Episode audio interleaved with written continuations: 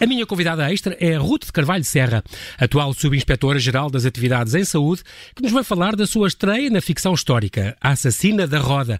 É a vida da maior serial killer portuguesa, uma infanticida que assassinou 34 bebés na Coimbra setecentista, a última mulher condenada à morte e executada em Portugal. Obrigado, Ruth, por teres aceitado este convite, mesmo à distância. Bem-vinda ao Observador. Muito obrigada, boa tarde, boa tarde João Paulo, boa tarde a todos. Uh, Ruth, tu és jurista, és mestre em Direito, pós-graduaste em, em, Gestão uh, Pública uh, e tens dedicado a tua vida profissional ao combate à criminalidade. trabalhaste na Direção-Geral de Aviação e hoje em dia, se não me engano, na ASAI. Não, trabalhei na ASAI. Na ASAI também. Até, até, até há, há pouco tempo, se não me engano. Relativamente, sim. sim. Depois disso já fui auditora no Tribunal de Contas. Exatamente aliás, nos últimos anos, até agora, esta nomeação para estas novas funções. Que é uma nomeação muito recente. Um, uma coisa que tu fizeste enquanto estavas, quando, enquanto estavas aí na, eh, na ASAI, foste chefe de missão da ASAI no seminário para oficiais de inspeção e quarentena de língua portuguesa é em Shangzhou, na China. É oh, oh, Ruth, como é que tu. Agora tenho que fazer esta pergunta. Ainda ontem lemos aqui uma notícia sobre um, este, este passado, este grande medo e este surto de coronavírus na China. Os mercados voltaram, isto reporta o Daily Mail, os mercados na China um, voltaram a abrir e as pessoas, e que tu, no fundo, uh, dentro da parte da ASAI também contactas com isso, um, voltaram a abrir, portanto há cães e gatos nas, em gaiolas enferrujadas, morcegos, escorpiões para vender ao público, os animais, coelhos coelhos e, e, e, patos são abatidos e esfolados no chão. Quer dizer, as pessoas voltaram a fazer a vida normalíssima, sem, parece que não aprenderam nada com o coronavírus. Tu na China paraste um bocadinho com estas situações ou não tinha nada a ver com, com o que tu foste fazer?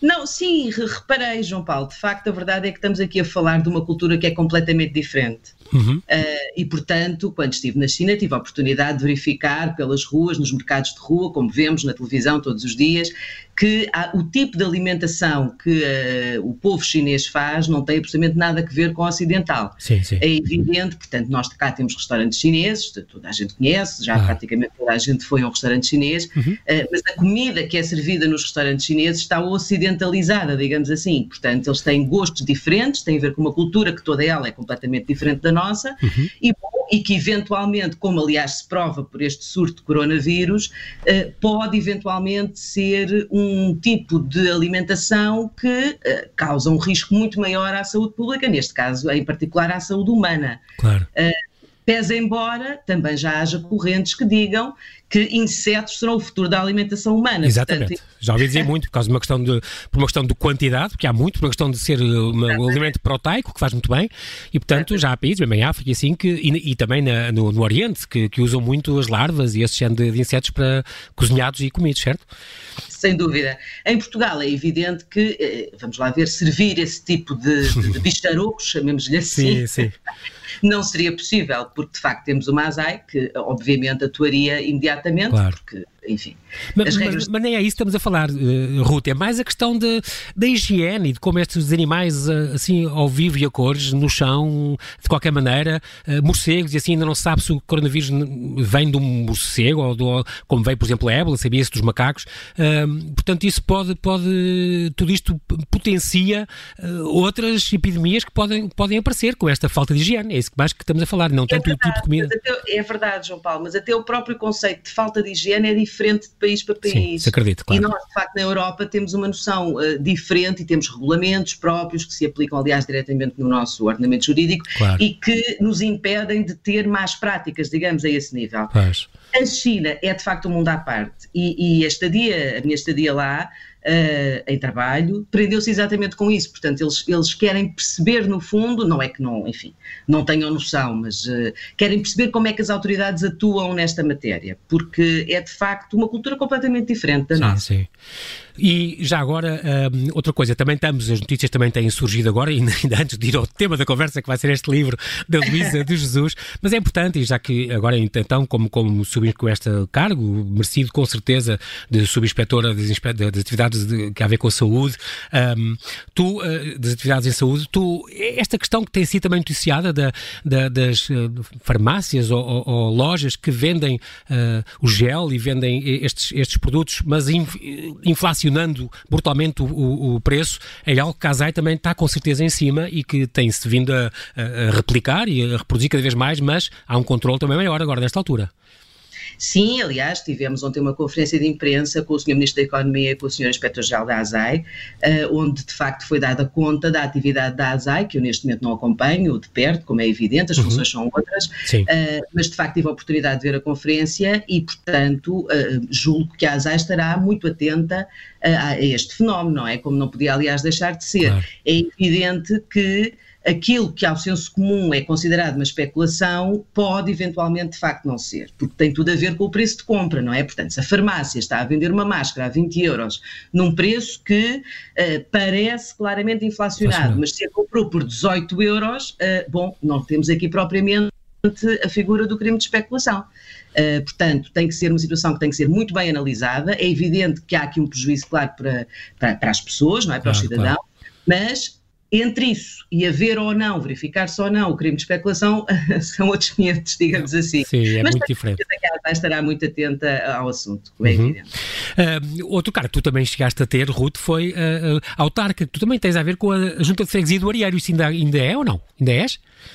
Uh, não, quer dizer, isto, vamos lá ver, eu fui candidata nas últimas eleições, uhum. uh, mas uh, pronto, quer dizer, a situação ficou por aí, não ganhámos as eleições na Junta de Freguesia do Ariel e, portanto, foi uma colaboração pontual naquela altura. Ok. Também és bloguista, se não me engano, neste, neste Insónias, volta e meia, publicas algum texto ou não?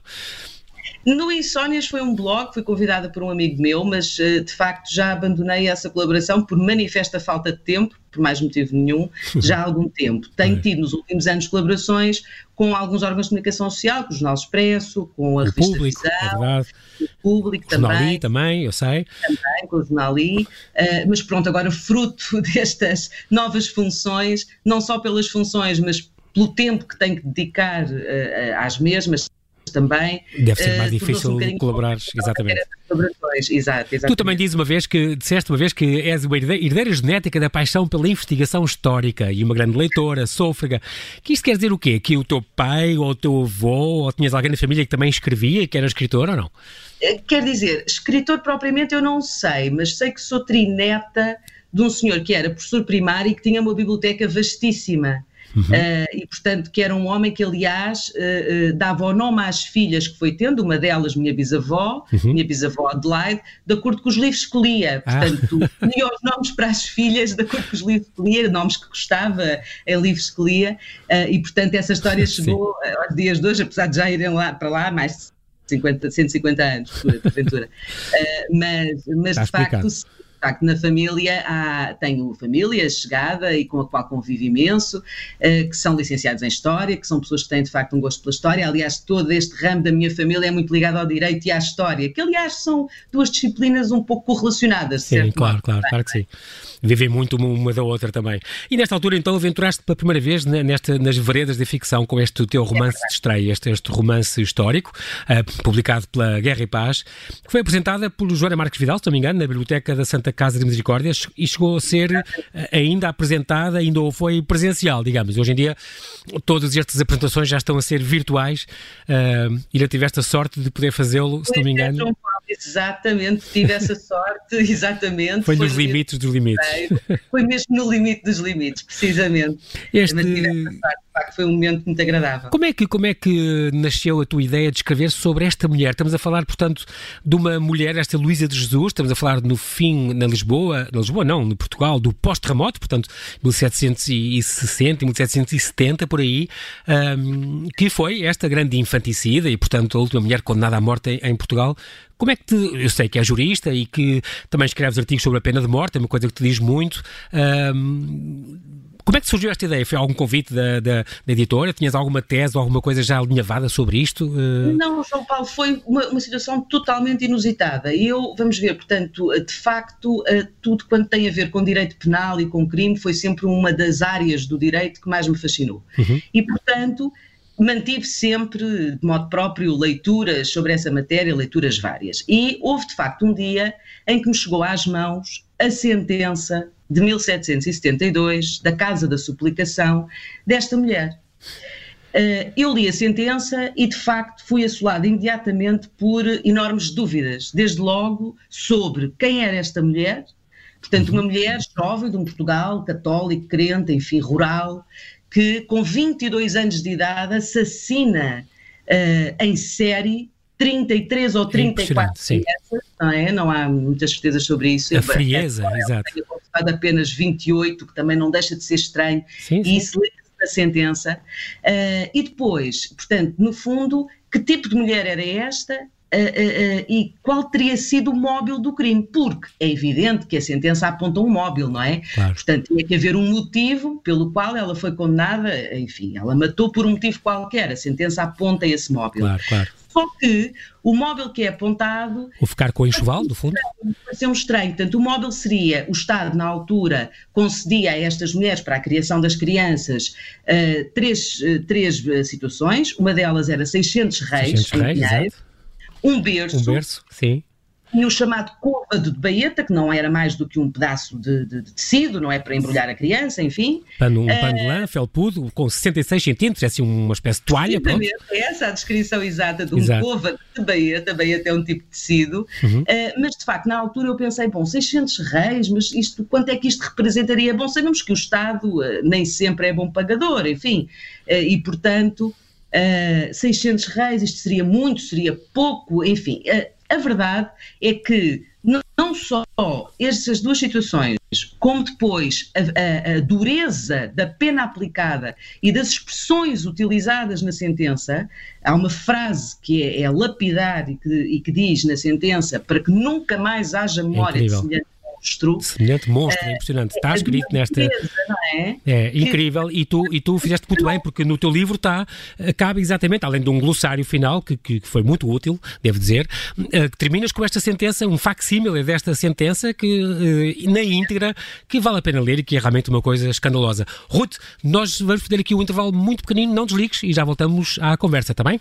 Ok, muito obrigada. Até, Até já. já. Voltamos à conversa com Ruth Serra, jurista, que se estreia na ficção com este Assassina da Roda, a vida da infanticida, que foi a nossa maior serial killer, a última mulher condenada à morte e executada em Portugal. Ruth, estás ainda connosco? Ainda cá estou. Muito bem. Vamos então continuar Resisti. aqui. Resististe, muito bem. Uh, Rui é uma mulher de armas, já, por tudo o que já tem passado, já, já resiste a isto e muito mais. Uh, esta, esta quarentena, Ruth, tenho que perguntar, está, está a ser bem vivida? Consegues trabalhar de casa? Consegues resguardar-te o mais possível? Resguardo-me de facto o mais possível, mas tenho ido todos os dias trabalhar porque, enfim, temos ali algumas dificuldades informáticas e, portanto, uh, também por força das funções existe claro. que o comandante esteja presente, não é? Portanto, não abandona o seu barco. Claro e, portanto, que sim. Tenho todos os dias, embora estejamos com um horário reduzido, não é? À semelhança do resto da função pública, mas, mas tenho de facto todos os dias sair de casa. Depois uh, volto a fugir para casa, pese embora confesso que isso me custa imenso. Tenho tido necessidade de apelar aos meus sentimentos de serenidade, porque não mas... é fácil, de facto, esta exigência dos dias de hoje não é fácil. Exatamente. Uh, mas, mas, temos que conseguir, porque é de facto o imperativo. Claro que sim, e vamos conseguir. Uh, estamos a falar deste teu livro, editado pela Guerra e Paz, aliás, uma capa impressionante, e um trailer do livro também impressionante. Uh, isso devo, devo, devemos à Guerra e Paz, que foi, foi uma coisa muito bem feita, esta edição. Estamos a falar desta mulher, Luísa de Jesus, que nasceu em Figueira do Lourvão em 10 de dezembro de 1748, o ano em que se inaugurou o Aqueduto das Águas Livres, já agora, e que foi morta aqui em Lisboa, supliciada e foi, foi sentenciada a morrer e foi executada aqui em Lisboa à vista de toda a gente, depois de um grande espetáculo público, em julho de 1772. Tu disseste, ela era uma recoveira, uma coisa que eu também aprendi com o teu livro, que ela transportava encomendas de um lado para o outro, um, e que terá, também tiveste essa preocupação, mas tu és jurista, portanto é óbvio, um, terá tido uma vida muito problemática, com abusos, com roubos, com, com desvios. Era uma mulher nova, com 22, 22, 23 anos, que quando não morreu, quando morreu, se não me engano, já tinha 23, um, mas com crimes intencionais. Ela parecia que estava, uh, matou, ia matando estas crianças, como tu já disseste, por causa de, para ficar com este enxoval. Fizeste as contas, que estavas a dizer que estes 600 reis, um berço e um cova de baeta, pois é, pois é, no fim, ao fim de, mas também 30 e tal crianças, isto equivalia a um ordenado de seis meses de uma cozinheira, não é? Ou de um ano de uma moça de cozinha. Exatamente, precisamente. Mas, portanto, uh, há um problema, é que Como fiquei impressionada com esta sentença, decidi uhum. começar a investigar. E, e, por conta própria, não é? Portanto, comecei uhum. a investigar e houve um momento em que percebi num documento histórico que encontrei de uma professora da Universidade de Coimbra, uma professora catedrática de História, que tem, aliás, uma obra interessantíssima que estudou profundamente as misericórdias, nomeadamente a Misericórdia de Coimbra, uhum. e numa de, num dos seus documentos ela faz referência a este caso da Luísa de Jesus, e nesse momento eu percebo o seguinte: percebo que havia uma dívida acumulada pela Misericórdia de Coimbra há mais de 20 anos, portanto, num valor incalculável, Sim precisamente destes 600 reis, porque nessa altura a misericórdia, e nomeadamente, outra vez digo, a de Coimbra, funcionava como uma instituição creditícia, ou seja, emprestava dinheiro a juros. Ah, okay. E, portanto, canalizava o dinheiro para essa tarefa, que enfim, com um lucro muito maior do que dar então os 600 reis a estas mulheres, que eram mulheres simples, humildes, não é? Que, enfim, que, Mas portanto elas não recebiam? Pois é, elas não recebiam. Ora, pois, foi, foi com essa, eu fiquei com essa ideia ao ler o teu livro, quer dizer que estavam em dívida e continuavam sem receber. Então que dinheiro é que, porque é que ela continuava e, e insistiu neste crime ao longo pois, de tanto tempo? Pois essa é que é a grande questão que me levou a escrever este romance. Mas eu também percebi isso, quer dizer, é, é preciso, já agora, Ruth, já agora explicamos só muito rapidamente que esta roda de, de Coimbra, estamos a falar da roda do, dos enjeitados, onde eram umas rodas, uma, uns tambores de madeira, onde as pessoas depositavam os bebés que queriam uh, rejeitar, portanto, às vezes filhos de nobres que não queriam uh, mostrar que tinham engravidado e que, pronto, mulheres nobres, ou por, por qualquer outra razão, ou porque não tinham meios. Qualquer motivo. Por ano, deixavam, exatamente, há muitas razões para as pessoas injetarem a sua criança. Ainda há pouco tempo, como tu sabes, aconteceu aqui, houve um caso que se falou muito na imprensa por causa disso. Uh, ali eram deixados cerca de 200 meninos e meninas por ano e a maioria, a maioria morriam em muito pouco tempo na instituição, outros uh, iam ter o carinho de uma família, mas eram muito poucos. Era um, um, mecanismo que surgiu, portanto, em Itália, na Idade Média, e esta primeira roda que houve foi em Lisboa, no Hospital Todos Santos, que era ali ao pé do Recio, entre o Recio e o Praça de Figueira, caiu com o terremoto, mas, portanto, um, era em vista com certeza deste lucro. Mas, no entanto, ao ler o teu livro, fiquei com a ideia que elas acabavam por. ficavam-lhes a dever, não, não tinham recebido esse dinheiro. Então, o que é que ele levou tanto tempo e com, com tantas crianças? A última vez que ela foi vista e foi denunciada, tinha lá ido buscar duas crianças. Eu prometia que, que as ia entregar a famílias e depois nada, matou-as ali ao pé. Precisamente, pois precisamente, pois. De facto, é neste momento, quando eu descubro este facto histórico real, uhum. Uh, descrito, como digo, pela professora de Coimbra, uhum. uh, que de facto, uh, bom, o móvel do crime, aquele que é apontado na sentença, cai imediatamente por terra. Portanto, digamos que se eu já tinha ficado com a pulga atrás da orelha, fiquei completamente Demais, convencido. Claro, então, claro.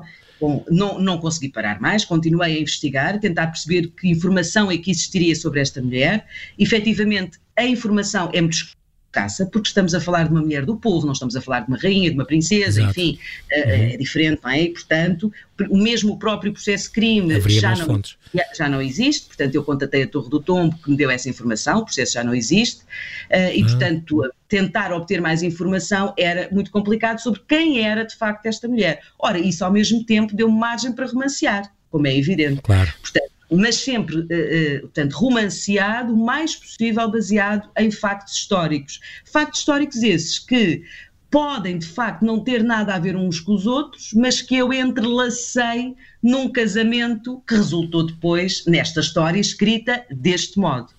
Devo dizer também, João Paulo, uhum. que o livro, o livro não pretende dar uma explicação. Portanto, é de facto um facto histórico que dificilmente terá sido pelos 600 reis, porque havia este acumulado de, de, de dívidas, exato. exatamente. Um, mas, ao mesmo tempo, como não se sabe então exatamente porque é que ela matava, eu não senti, digamos, legitimidade, utilizando aqui uma expressão mais sim, jurídica, sim. Uh, para apontar ao leitor um caminho ou um motivo. É verdade. E foi de facto. Isso uh, resulta.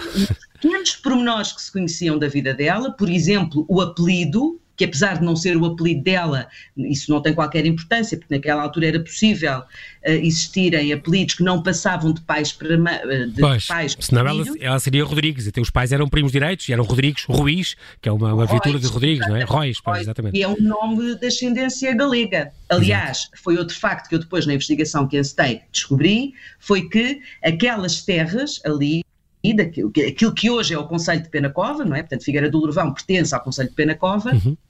Foram terras que em 1500 e qualquer coisa, portanto nos, nos tempos de Dom Manuel I, foram, por foral deste, dadas aos galegos para povoarem aquelas terras.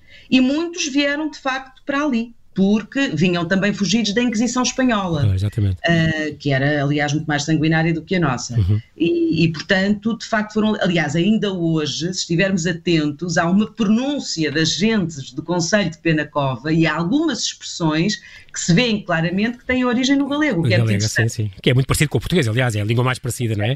Este, o galaico ou o português, é essa origem.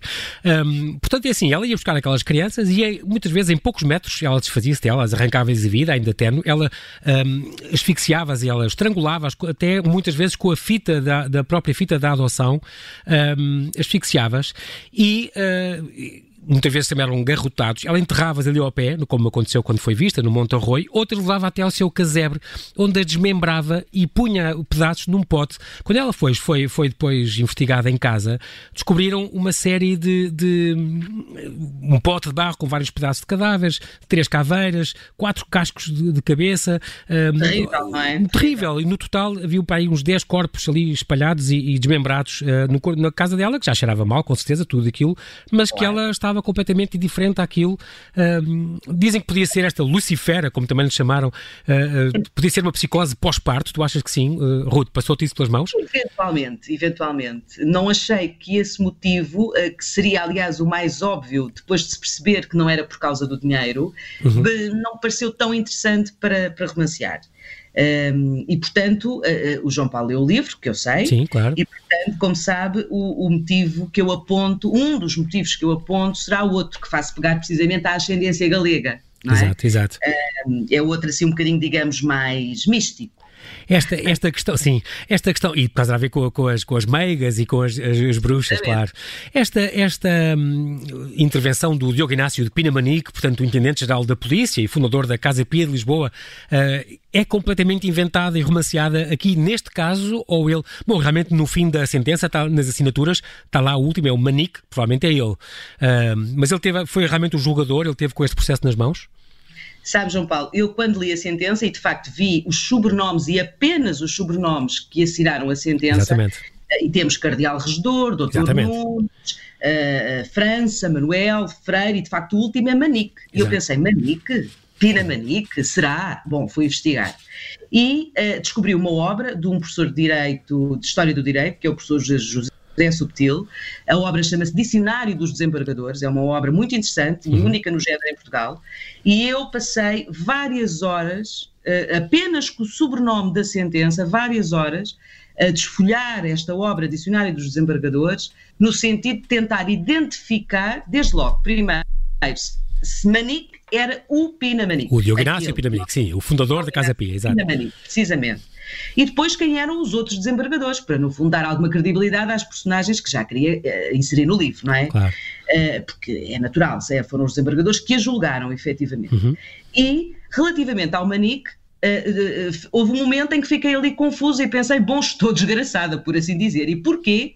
Porque o António de Pinamanique, irmão do Diogo Inácio de Exato. Pinamanique, foi também nomeado ah. desembargador da Casa da Suplicação, só que por sorte minha, dois anos depois deste caso. Ah, pronto. Ao então... contrário de Diogo Inácio de Pinamanique, que já era que nessa altura. Da Casa da Suplicação, um ano antes, em 1771, um ano antes deste julgamento. Exatamente. Portanto, ah, então pronto, então era ele com certeza que fazia falta. confirmei que era Exato. de facto Estamos a falar nesta, nesta sentença emitida na Casa da Suplicação, portanto, isto no fundo é, é, o futuro Tribunal da Relação, é o que deu o Tribunal da Relação, certo?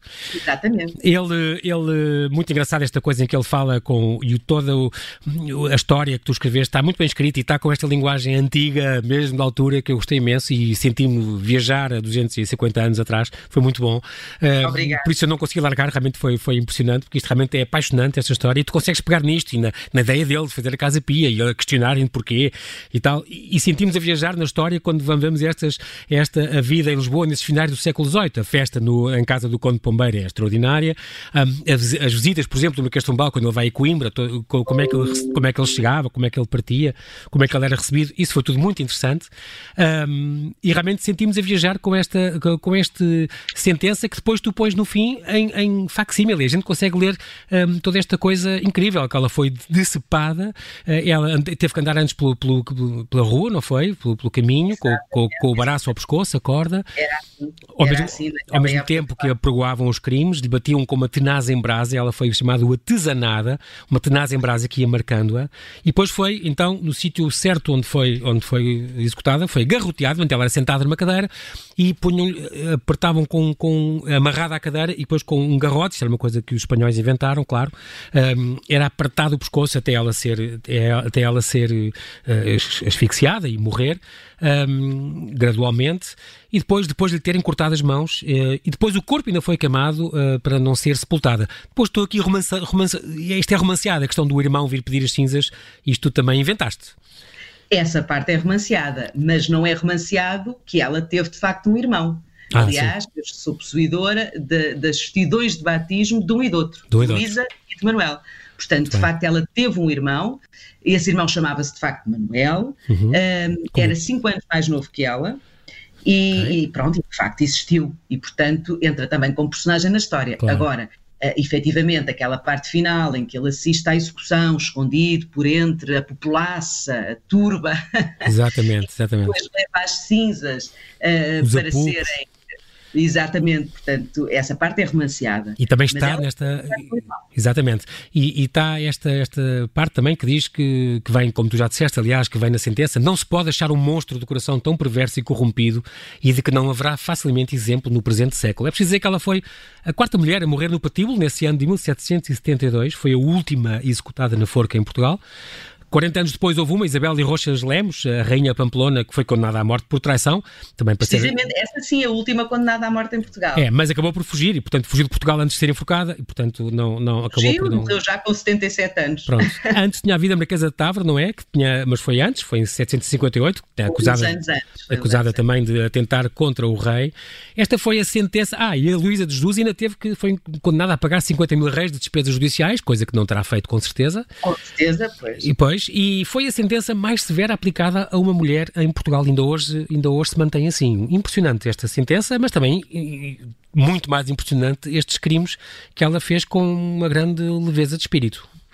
Sem dúvida, João Paulo. Uh, efetivamente, um, naquela altura, toda esta pena, todo este direito penal que vivíamos na altura uhum. é aos olhos de hoje, não é, eh, completamente impensável. Eh, aliás, eu espero que seja impensável recuperarmos estes tempos em Portugal, pelo menos, claro, não é? Claro. Aliás, fomos um dos primeiros países, como se sabe, a abolir a pena de morte para crimes civis, em 1867, eh, e portanto, aliás, é também uma das personagens do livro, aquele que é considerado o primeiro abolicionista da pena de morte, que defendia a abolição da pena de morte em Portugal, uhum. uh, e pronto, é também uma personagem, mas de facto, uh, esta, esta severidade com que as penas eram aplicadas, desde logo, por exemplo, um, um feiticeiro ou um adivinhão uhum. tinha uh, a combinação desta pena, da pena de morte também um simples feiticeiro ou adivinhão, quem se dedicasse a esse tipo de arte. Isto estava do livro quinto das ordenações filipinas, que era o, o, Código Penal da altura, digamos assim, exato, não existia a codificação penal tal qual a conhecemos hoje. Uh, mas isto tudo acontecia, veja João Paulo, numa altura em que ideais iluministas e reformadores e humanistas já graçavam pela Europa, nomeadamente em França. Aliás, uma das personagens do livro, José Anastácio da Cunha, que é convidado pelo Pina Manique para regir os estudos da Casa Pia, e por isso é também uma personagem deste livro, era, aliás, um devoto de, de, Voltaire, de Diderot, o próprio Marquês, Marquês de Beccaria, portanto, que, que, que, já apontavam a necessidade de reformular esta, esta gravidade e esta severidade na aplicação das penas. E que uhum. depois seu caminho até chegarmos ao dia de hoje e, e, e termos, de facto, eh, um, todo um, um, processo baseado muito mais na prevenção, na prevenção geral e especial do cometimento dos crimes uh, e também nas garantias de, de, dos detidos, dos presos, dos próprios arguidos em processos de crime. Portanto, houve uma evolução extraordinária desde esta altura até aos dias de hoje. Claro que sim. Um, e é assim, agora são 8h52. Ruth, infelizmente não temos tempo para mais. Queria agradecer-lhe muito Ruth Carvalho Serra por, nos, eu, por nos, trazer este romance que faz pensar e questionar os limites realmente da, da nossa capacidade, uh, uh, quer judicial, quer sobretudo criminosa, do que, foi, do que foi possível. E portanto fica para a história também. É muito importante ler isto para perceber aos limites a, a que podemos chegar na nossa capacidade, não é? De também de provocar mal e também de saber julgá-lo. Mais uma vez, obrigado, Ruth, por ter estado connosco aqui via Muito Skype.